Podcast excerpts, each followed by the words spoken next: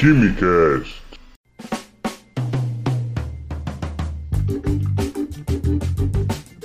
Alô, gênios, apreciadores de Química e Ciências desse Brasil, senhoras e senhores, sejam bem-vindos a mais um Quimicast. A sugestão de tema de hoje foi mandada por Sheldon Pereira e Gabriel Oliveira lá no Instagram, arroba Químico Cômico, e o tema é o grafeno. Grafeno, material que tem despertado interesse em pesquisas de diversas áreas de conhecimento, da química, da física, da engenharia de materiais, porque é um cara que tem excelentes propriedades físico-químicas, mecânicas, térmicas, elétricas, ópticas, enfim, o cara que joga nas 11 mesmo, e ele pode ser usado em diversos tipos de sistemas, desde dispositivos eletrônicos a células de energia solar, para você ver a versatilidade dessa espécie. E hoje a gente vai falar um pouquinho sobre ele, mas antes o nosso mural de recados. Recado número 1 um, é o nosso recado de sempre.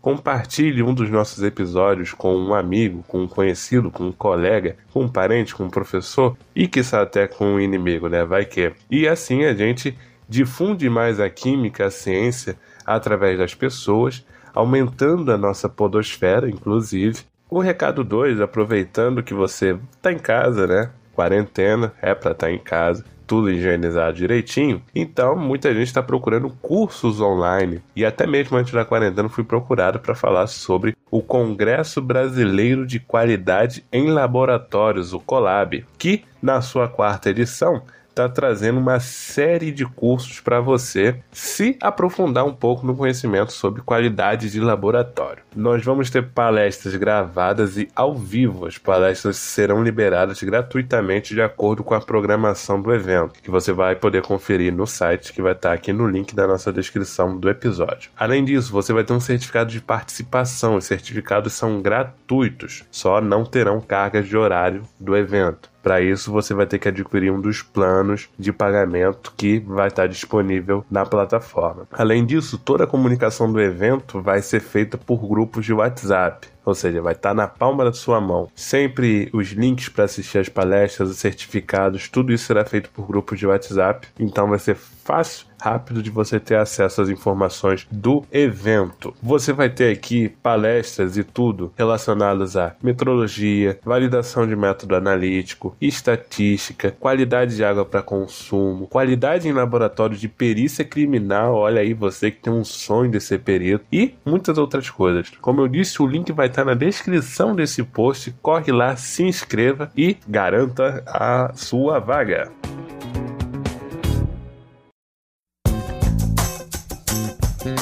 Muito bem, o grafeno, né? Um grafeno que é um material rico em propriedades que a gente já elucidou algumas. E isso é graças principalmente à estrutura eletrônica que ele tem. Por exemplo, ele tem uma resistência mecânica maior do que a do aço, uma mobilidade eletrônica mais elevada do que o silício e condutividade térmica mais alta do que o cobre, além de uma elevada área superficial superando seus irmãos grafite e nanotubos de carbono, além de ser um dos materiais mais leves existentes em comparação a tantos outros que nós temos. O grafeno, apesar de ter toda essa popularidade, ele é novinho. Ele foi descoberto em 2004 por pesquisadores da Universidade de Manchester. O trabalho rendeu a eles apenas o Prêmio Nobel de Física em 2000 2010. O que acontece? O termo grafeno ele já era adotado bem antes. Em 1962, a partir da junção da palavra grafite com o sufixo eno, você teve a formação da palavra grafeno. Ué, mas você não poderia pensar que seria grafiteno? Não, deve ter soado ruim, não sei. Grafiteno é meio feio, grafeno e por aí ficou. O sufixo eno vem em função de duplas ligações existentes entre os carbonos da estrutura. Antes de ser descoberto, o grafeno ele era considerado material apenas teórico. Ele só servia para explicar as formações de outras fórmulas alotrópicas do carbono, pois se acreditava que sua estrutura não seria estável em condições normais.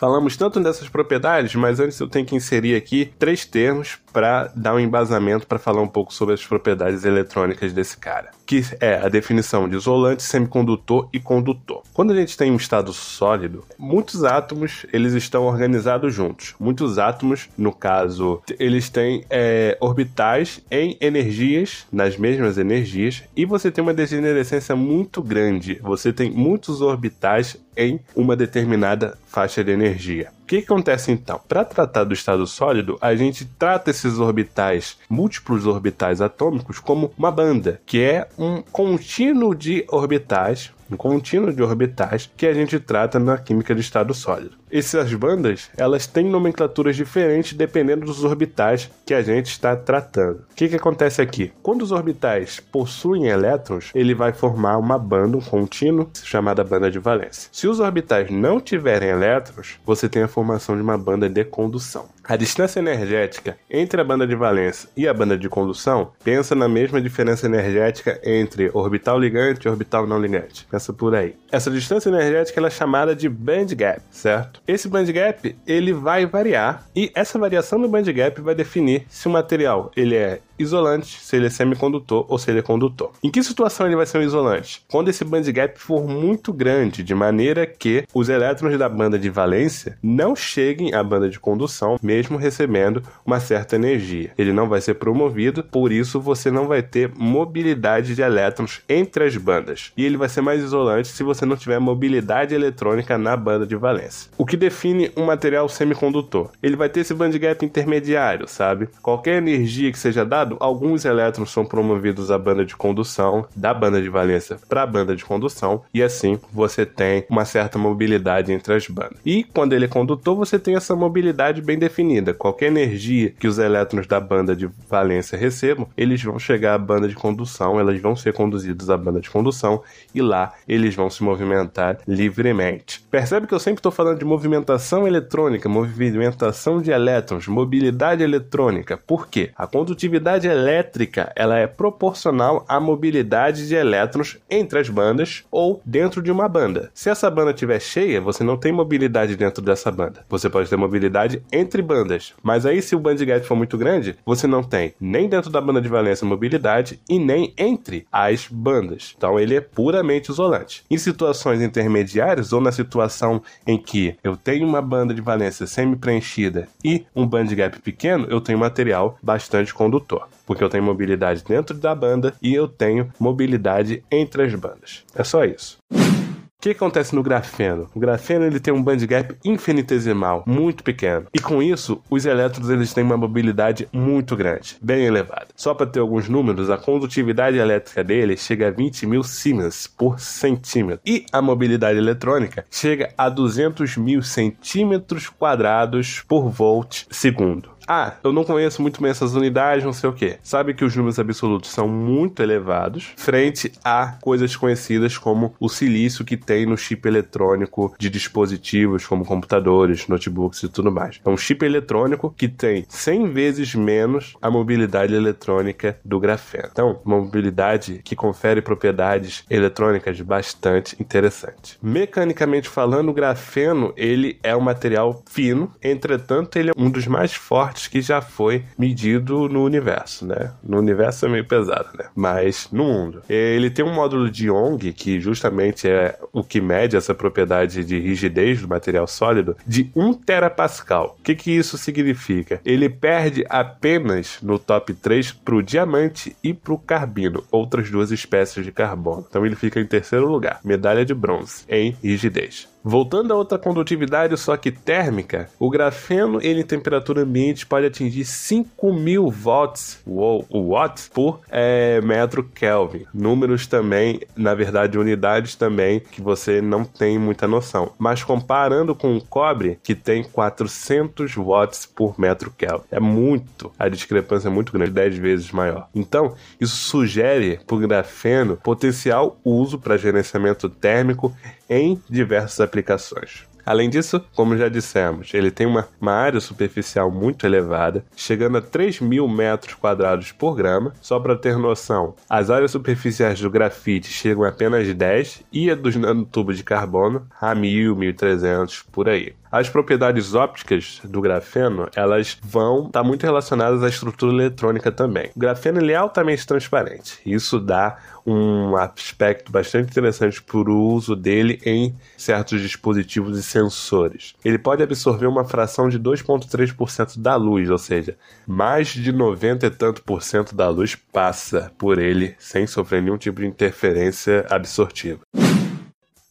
Então, o que, que acontece? Você tem uma combinação de propriedades que tornam o grafeno. Então você tem uma série de propriedades que tornam o grafeno promissor para aplicar em materiais polímero compósitos, em fotoeletrônicos, em transistores de efeito campo, sistemas eletromecânicos, sensores e sondas, armazenamento de hidrogênio e sistemas de energia eletroquímica. É muito exemplo de aplicação e muito estudo sendo desenvolvido nessa área. Por exemplo, você tem uma grande vantagem no uso do grafeno como substrato de um sensor. Tem sido amplamente relatado na literatura também. Você tem uma detecção de uma grande variedade de analitos, numerosas moléculas bioinorgânicas, gases, compostos orgânicos e inorgânicos, de aplicabilidade eletroquímica diversa isso pode ser bastante interessante em conseguirmos melhores limites de detecção e limites de quantificação para determinados elementos. Bom, só uns exemplos aqui da literatura, ele já está sendo utilizado em sensores de detecção de glicose, maltose, frutose, dopamina, ácido úrico, ácido ascórbico, aminoácidos e até DNA. Os supercapacitores, eles são uma classe de dispositivos eletrônicos eletroquímicos para armazenamento e liberação de energia rápida e de maneira reversível. Um supercapacitor de alto desempenho, ele tem que ter certas características como alta densidade de energia, elevada densidade de potência, além de um ciclo de vida ultra longo, acima dos 100 mil ciclos. Eles agem como um complemento perfeito para baterias e células a combustíveis, e suas operações são consideradas fontes de alimentação promissoras para as aplicações versáteis como em automóveis autônomos, órgãos artificiais, eletrônicos portáteis de alto desempenho, entre outros. O que, que acontece aqui? A fabricação de um eletrodo destinado ao armazenamento de energia eletroquímica é outra coisa que tem sido bastante relatada na literatura. Os eletrodos de grafeno possuem a condição de aumentar em até 30% a capacitância dos supercapacitores. O fato é de que o material possui uma alta área superficial. Assim, você tem a possibilidade de uma maior capacidade de armazenamento de íons do eletrólito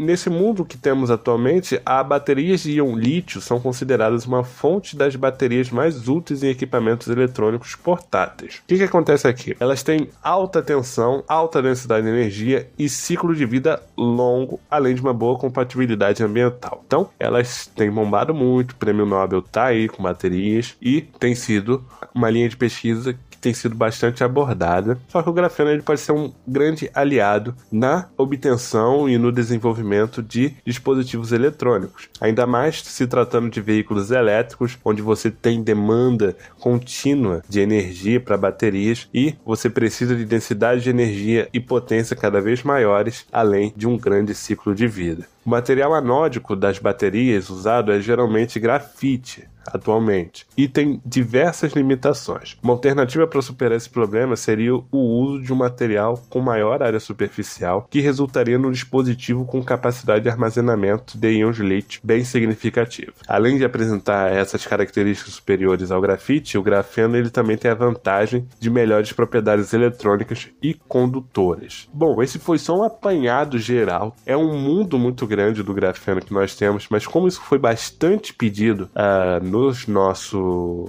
nas nossas redes e já tem um tempo, a gente trouxe esse podcast aqui só dando uma introdução, um review bastante com alguns termos não básicos, mas eu posso chamar isso de um, uma revisão básica. Vai ter o link aqui no post da referência que eu consultei, um artigo de revisão, no qual você pode obter mais informações e aprofundar mais os seus conhecimentos. Busque também mais artigos se é do seu interesse e atrás de uma linha de pesquisa trabalhando com grafeno.